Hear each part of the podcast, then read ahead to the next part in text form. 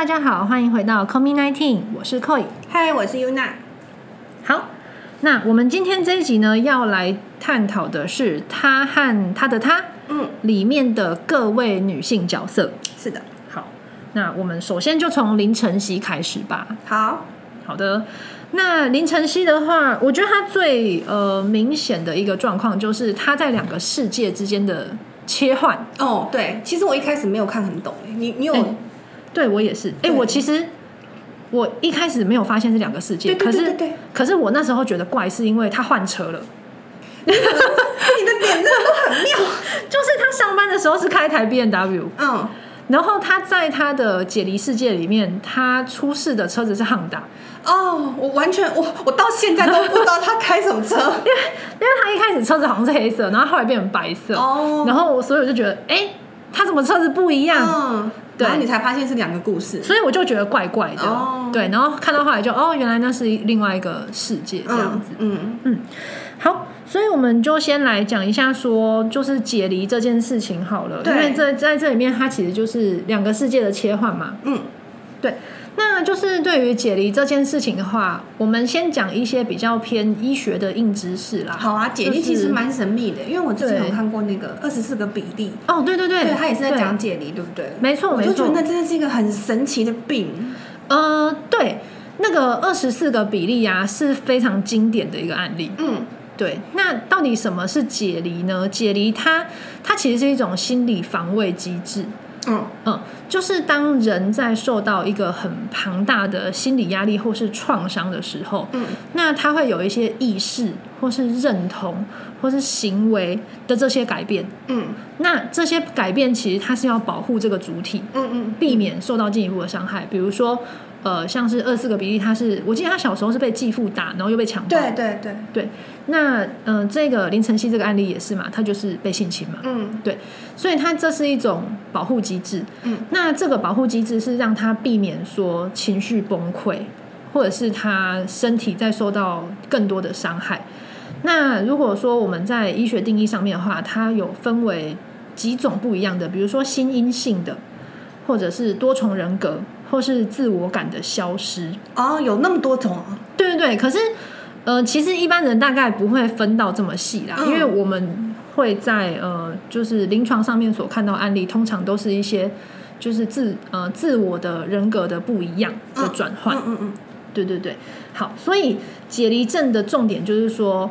呃，你要发现到这件事情，然后就他的心理因素来去做诊断，并且评估说他为什么会这样，他是哪个环节出了问题，嗯然后再去做辅助的治疗。那药物治疗它其实只是辅助的用途居多，啊，对它其实最主要的是你要去找原因，然后你要去针对这个原你是说因去做。找到创伤还是？对对对，创伤，哦对，所以他是要去调整这个，就找原因，然后去调整他这个庞大的压力，嗯。才能去解决后面解离这些症状。哦对，那解离的话，就是最常见的族群其实是年轻女性。哈？为什么？对，可是我觉得这个统计数据本身是有 bias 的，因为年轻女性可能就是最容易受创的一群人啊。哦，对啊，所以这些人会发病也很、嗯也很理所当然。嗯嗯嗯，对，那一般来说的话，还有一件事情就是这样子的族群呢，很容易伴随着一些酒精或是药物的滥用。哦，所以在诊断上面的时候，你针对这种有点像是什么断片呐、嗯然后人格转换呐这些问题，你就要去厘清说它到底是真的是心因性引起的，嗯。还是它是因为服用了那些药物跟酒精造成的？嗯。对对对，这就是一个呃，就是在做诊断上面要注意的部分啦。嗯。对。那再来的话，解离的并发症其实蛮多的，就是说除了呃 substance abuse 以外，还有比如说自杀，嗯然后人格障碍、社交障碍或者是睡眠障碍这一些。嗯，对，所以呃，其实我觉得解离这个这个东西，身边的人应该是蛮容易发现的。其实我不太知道，就如果比如说，如果你现在解离了，你你现在这个本体是会发生什么事呢？呃，他这个人格是不知道发生什么事情了，他换成另外一个人格进来，然后去主宰你的言行思考。所以你就是你在跟我讲话的当下，你可能就会突然换一个个性，对那我只会觉得你这个人怪怪的，对对对对对，你会觉得我很奇怪。OK，了解，对好像可以理解哦。对对对，所以呃，也许他可以被发现，也许不一定。嗯，对啊，但是通常家人或是身边的人应该是会发现啊。就是比较常相处的人对啊，对啊，就会觉得他有一点奇怪，怎么会这样？嗯，嗯，OK，然后再来吼，就是说，呃，这个到底能不能恢复吼？其实他后续会蛮需要一些，呃，除了药物的辅助以外，心理咨商，然后还有跟患者的家人要讨论一下，说，诶，他的生活环境等等，因为其实要避免他出事，嗯，就是远离一些危险，嗯。嘿，所以这个部分就比较重要。好，那这个的话呢是比较偏医学的，哦，嘿啊，那我们就发现到说，呃，除了解离以外，后续啊，他他后续在最后一集的时候，其实算是一个比较和解的剧情。像刚才你说的，他其实是因为遭受很重大的创伤，才解离出另外一个人格嘛。嗯，那他在解离的世界里面，其实是那是一个很安全、很很美好的世界，因为在那个世界，你看他的爸爸跟弟弟都还活着，嗯。然后她的男朋友是警察，就是一个保护他的角色，然后都会支持他。对，再来是他老师被杀掉了，哦对，对，所以那个那个应该说那个世界可能是他理想中他不会受到伤害的一个世界。对对对对对，嗯那最后一集呢？我觉得他 导演想要呈现的那个手法是说，他跟过去的自己和解了。他可能告诉过去的自己说：“你已经好了，你已经长大了，嗯那个伤痛没有办法再伤害你了。嗯，”然后他也跟他爸爸说。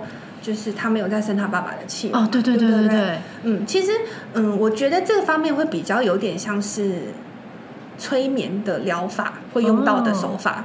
哦，嗯，因为它虽然这两个世界是是解离出来的，在医学的角度上应该是不可能这两个世界会重叠在一起的嘛，嗯，但是在催眠的世界它是可以的，哦。就是有点像是嗯现实世界的他可以透过潜意唤醒潜意识，然后回到过去，回到事件发生的当下，嗯然后你可以去跟那个时候的自己说你没有做错事情，哦。你我可以理解你，嗯。嗯，你是、嗯。你现在是安全的，没有人可以伤害你了。哦。嗯，那你也可以回到过去，然后去同理当下没有把事情处理好的父母或是朋友。哦。嗯，你那个时候、就是你用现在的角度，因为现在你已经长大了嘛，现实的他其实是长大的，那那现实的伤害其实也不存在了，他只是留在过去，他没有办法，有一部分他留在那个时候，嗯。他其实有点像是去那个时候嗯。把自己带回来。哦，OK，就有点像是最后大小林晨曦就是手牵手对对对对，一起有一点像影响未来的的那个感觉。对，那像就是其实有些催眠个案也是，就是小时候我之前催眠过一个朋友，他就是小的时候跟他爸爸有一些，就是爸爸做过一些事情让他觉得非常受伤，嗯。然后我就是带他回到他小的时候，嗯。然后让他去跟他小的时候讲话，哦，然后带着他小的时候去找他爸爸，嗯然后他顿时就可以理解嗯。他爸爸当时为什么这么对他，哦。然后他在那个时候就原谅他爸爸了。嗯。然后他就跟我说，他回到现在之后，就是催眠唤醒之后，对。他真的觉得那些情绪是会慢慢发酵的，哦，就是你会心里有一块揪着的地方会被放开来。嗯。哦哇好神奇哦，嗯，我觉得有点，其实那个我觉得导演的手法有点像，嗯有有点像把这个东西具象化，对对对对，嗯嗯嗯，哎、我觉得很酷哎，因为呃，我记得以前在看那个二十四个比例的时候，嗯，它那个不同的人格之间转换啊，就是比如说 A B C D E，A 是会是一个 leader，A、嗯 A 可以决定 B C D 谁要出场，哦对对对，有一个他有个主导性的角色，对对对，然后 B C D 这些人，B 不认识 C，没有看过 D 这些，哦你知道他是轮流出来的，对。对，所以他比较没有这种呃不同的场域或是世界对接的概念，嗯对，可是像你刚刚讲的那个疗法，就是你会去遇到过去的自己，然后你会去跟那个时候状况和解。那我觉得就是非常的疗愈。嗯对对其实它就是用在这个时候，嗯嗯，，对于这，种有重大创伤的人，其实可以帮助你去面对，然后处理那一块伤痛。嗯，对。嗯那呃，我们可能还是讲一下那个现实社会的事情。好啊，毕竟现实还是要面对的。对对，因为因为林晨曦这个角色，天哪，我真的觉得他好好惨哦，就是嗯小的时候。轻轻对啊，小的时候被性侵，然后带着这个伤痛一路长大，然后其实也影响了他跟家人或者他跟亲密伴侣的一些相处。嗯然后他在职场上虽然说哦就非常的成功努力，但是他又遇到了那个 Danny，对，天哪，那个 Danny 真的是令人就气到快中风，真的是。对，那如果好，如果我们今天在现实生活中遇到这些状况，我们到底可以怎么样去求救呢？或甚至说是在法律上面有没有什么可以保护自己的方法？哦，有啊。其实我们先从年轻的凌晨曦讲好了。好，之前我们也讲过很多，就是遇到性侵的时候要怎么处理嘛，对不对那他其实就是这个典型的状况啊。对，那他就是被被性侵了嘛。嗯，那他本来有想要报案，但是失败了，哦，对，对不对？对，那 不论他最后选择没有去报案的原因是什么啦，但是嗯在法律上，你要去，嗯、性侵这种事情，如果你有想要寻求法律途径的话，证据确实是很重要。哦，对，因为剧里面就是那个师母啊，嗯师母讲了一句话，真的非常经典，他就说，在法庭上没有证据就是无罪。哦，对，这句话到底正不正确啊？这句话呢，这样讲有点武断，但是嗯其实它应该是来自于无罪推定原则这这个原则才会有有这段话。嗯，那无罪推定原则的意思就是说，有一个人被告了，在他被定罪之前，他都是无罪的。OK，嗯，所以我们要提出证据。对，是他要是我们要去证明他有罪，不是他要去证明他自己无罪。哦，OK，、嗯，就是，在法律上的预先立场就是他是无罪的。嗯嗯，所以等于说，好，呃，林晨曦被侵犯了之后，嗯，他自己跑去报案，可是他提不出证据的话，就是这个东西有点难去认定。对，嗯，其实，在刑法上呢，被害人的指述它会是一个证据，嗯但是它不能作为被被告被认为有罪的唯一证据。嗯，就是嗯我不能随便跑去警察局说这个人强暴我，那我说的话就是证据，那就定他有罪，他真的有强暴我。嗯所以他还需要别的其他的辅佐证据，嗯比如说有去验伤啊，或者是他有去报案，有有求助。嗯，或是什么录影机录到啊对对这种他需要别的证据去辅佐。如果真的都没有，那确实是比较难成立。对对对，所以师母的话也不算有错。呃，对，嗯，但是就是因为师母其实他是有目睹呃发生的这一切事情嘛，对但是这个呃怎么说证人吗，他是不可能出来指证谢老师的，对对对。对，所以变成说林晨曦可能必须要去收集一些物证的部分。但他最直接的其实就是他去验伤啊。对，没错，嗯真的，我觉得要大力呼吁一下，就是你如果真的遇到这种事情啊，就赶快去警察局报案，嗯然后去医院验伤，因为。呃，医院一定会帮你处理这些事情，而且它会是在提供一个安全而且隐秘的环境之下去做。嗯，所以大家不要觉得说天哪，就是发生这个事情，我做错了什么，然后我觉得好恶心、好脏、好变态之类的。嗯嗯嗯就是一定要寻求一个正确管道，你去找警察报案才会立案嘛。嗯然后接下来就会有各个专业的人士，比如说社工啊、女警陪同啊，然后带到医院去。那医院一样，就我们之前有提过，就是医院会有一个已经准备好的一个地方、空间等等，然后我们也可以帮你做到，就是说匿名这样，因为其实本来就有病人隐私这件事情，不会有人去知道你的状况。嗯，对，啊，我们在医院其实我们都有带好。对，比如说我们要去验什么什么小花啊，然后什么东西之类的，其实我们大家都知道。对，然后嗯，一样就是再次提醒，在医院的时候，我们会处理的是证据收集，嗯，一定会去做身体检查，然后去看说是否有一些呃受到伤害的部分，就是身体也是，然后私密处也是，然后嗯，就包括口腔这些也都是，嗯。嗯，然后会收集证据，所以比如说有对方的皮屑啦，或者是分泌物啊、精液啊这些，其实它都是非常非常重要的物证。嗯。嗯，那除了收集证据之外，我们也会有给予药物，比如说基本的抗生素，嗯，对这些药物，它是预防你去就是性病的感感染，哦，对，然后也有这个就是避孕。避孕药，嗯。对对对，避孕药，因为要防止有受精变成怀孕的可能性嘛，对啊对啊，所以这个这都是标准流程啦。那接下来当然还会有一些其他，比如说社工的辅导等等等等等这些东西，嗯就是后续的事情了。嗯嘿，所以告诉大家，就是一定要寻求协助。嗯，OK，好，那因为林晨曦遇到状况也挺多的，就是，除了形式，其实还有蛮多的。对，除了性侵以外，也有别的东西。嗯，那我们就讲讲 Danny 好了。好啊。哈，Danny 真的超讨厌的。Danny 呢，嗯，他应该是没有被 Danny 真的性侵，对不对？没有他是被绑架对他被绑架。那绑架他他们打架嘛，嗯对肯定就会有伤害啊。对，嗯，然后 Danny，我觉得 Danny 这个比较大家可能会忽略的地方，就是因为 Danny 都在办公室里面一直宣称林晨曦骚扰他，哦林晨曦对一直纠缠他，对，这其实对林晨曦的名誉是一个非常严重的损害，这其实也是可以请求损害赔偿的，哦。而且名誉上的损害是可以请求精神赔偿的。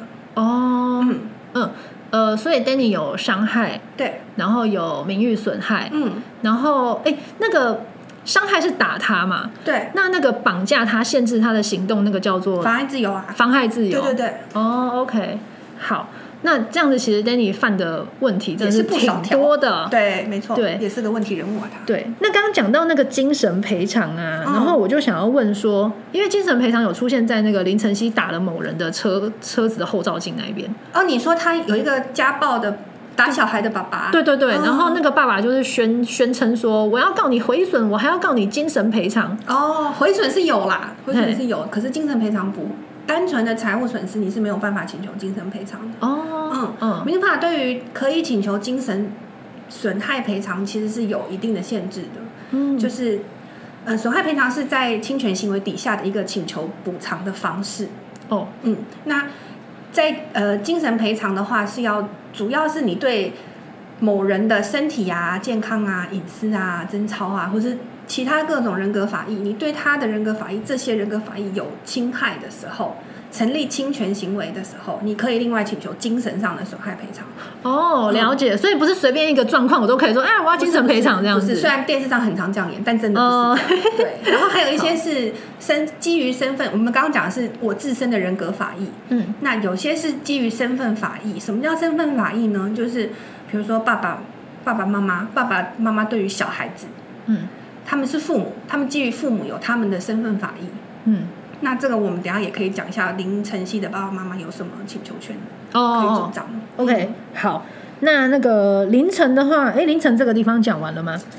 嗯，好啊，那我们就来讲林妈妈好了。好啊。好，那林妈妈刚刚提到呃精神赔偿嘛，对啊，对，刚才讲就是林妈妈就是她的妈妈嘛，对她基于对小孩子的这种保护，未成年子女的教养，哈，他是有身份法益的。嗯那这个情况，那个老师性侵他的女儿，他也是可以请求精神上的损害赔偿的。哦、嗯 o k 嗯，好。那林妈妈因为在这个剧里面的角色，我是觉得有点，就是蛮隐形的，对她她有点哭啊。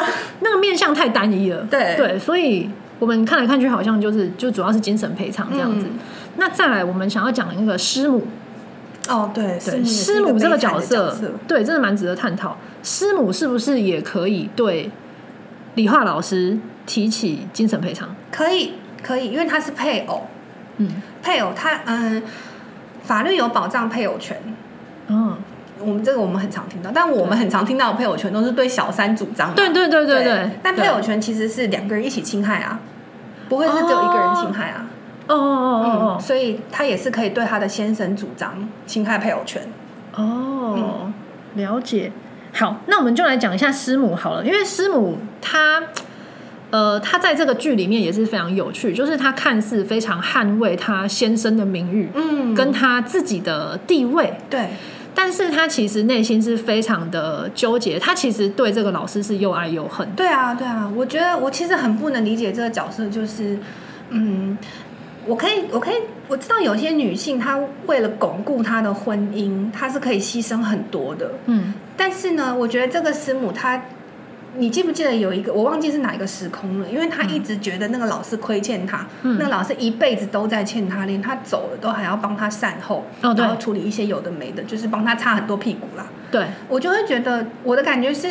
她不是心甘情愿的在付出，嗯她每次付出，她都觉得你又欠我，那个心态很可怕哎、嗯我就会觉得你为什么要一直待在一个有毒的关系里呢？你为什么都嗯。不想改变呢？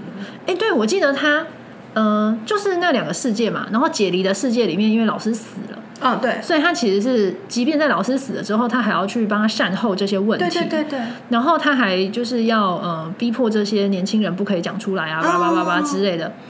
然后现实生活中，那个老师是在轮椅上，风，对中风，对对对。可是他那个时候推轮椅带他去晒太阳，他很想掐死他、哎，对，对，然后他也是对他讲了这些这些就是哦，你你欠亏欠我一辈子、嗯。这种话语。嗯。所以刚刚就是提到那个有毒关系嘛，嗯。对。那我觉得有毒关系这个词非常有趣，因为它也算是就是说我们近几年这种嗯比较自咨商啊、嗯治疗啊这些概念兴起之后，一个大家开始注意到的部分。嗯呃，有毒关系这个东西，我们能不能有什么方式去看到问题，然后去做出一些比较勇敢的抉择呢？嗯，其实我觉得可能要看我们对有毒关系的定义是什么吧。嗯我自己会觉得，就是在一段关系里面，我觉得不开心，然后我穷尽了所有方式，我都没有办法让他有所改善的时候，嗯我就会觉得他是有毒的关系，他就是一直在消耗。哦，嗯消耗自己的能量。对对对，那我觉得这个老师跟师母就是很明显啊，因为老师确实是做了一件很不应该的事情，师母也看到了，对，但他选择没有去重视他自己受的伤。哦，对嗯，对，他好像呃一直都在忍耐、忍耐、忍耐。对他其实有点放任损害发生吧，呃他没有去止损啊。因为他那个老师不是只有强暴林晨曦，对对，他都、啊其实他都知道，然后他就是让这些事情一直发生，然后嗯一一直觉得被亏欠。可是我觉得他自己其实也有责任。对，其实我觉得他责任挺大的，因为他一直在包庇理化老师，然后他还指责别人说你女儿勾引我老公嗯啊、天哪！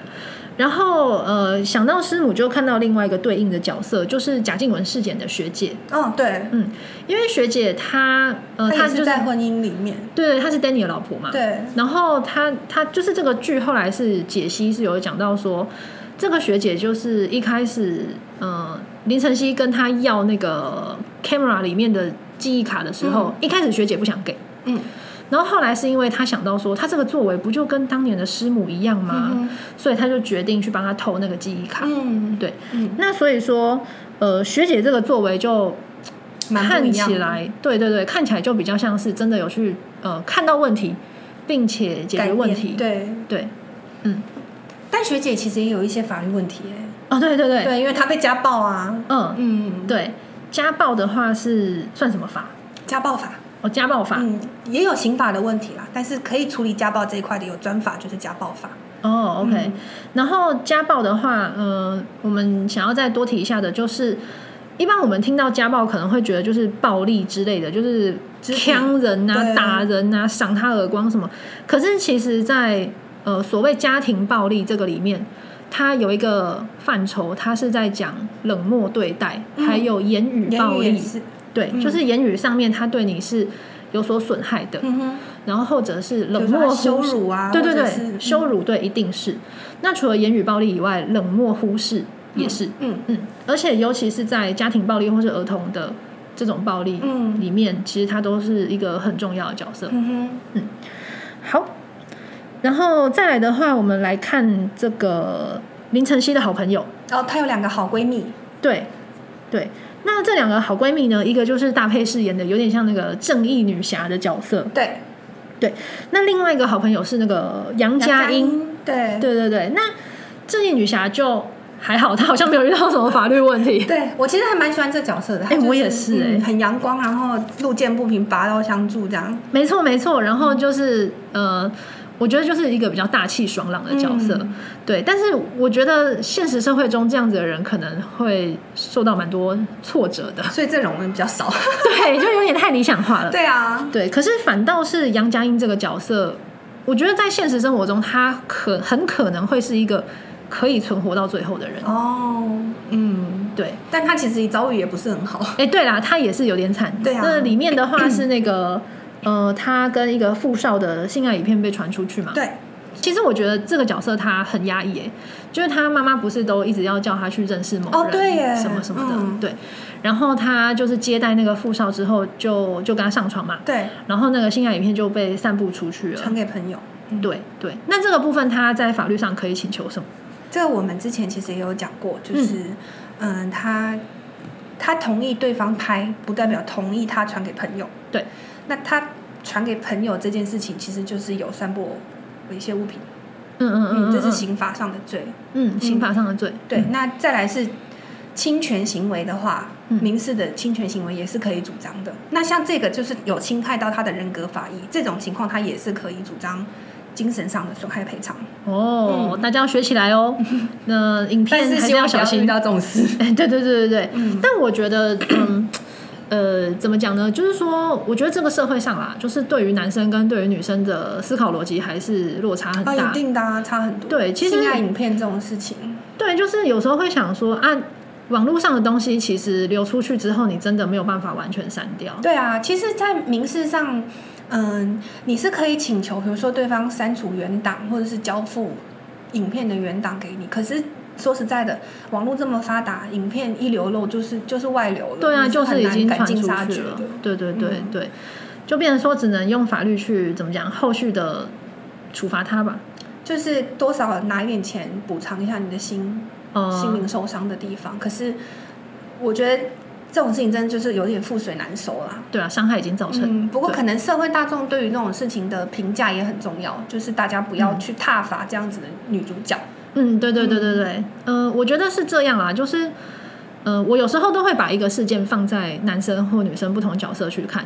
那你看哦，今天性爱影片流出去，如果今天主角是一个男的某某人，那大家会看什么？哦，他大不大？嗯身材好不好？勇不勇猛？嗯，好，然后如果他表现的很好，大家可能会说哇，他好棒哦，这样子 就可以征服很多女性这样。嗯可是如果今天是一个女性是主角，然后被流出去，然后大家第一个就是、哦，先评断身材，对，对，身材好不好，然后皮肤好不好，然后脸好不好看，然后再来呢，如果他在这个影片里面表现的很开心，然后大家就会觉得哦，他很淫荡啊，他很怎么样，嗯，就是都是一些很负面的形容。但其实为什么同样一件事情在男生跟在女生身上，他的评价落差会这么大呢？嗯我觉得这个东西就是一个呃社会观感，就是到目前为止还是一个框架，翻转。对，它还是存在。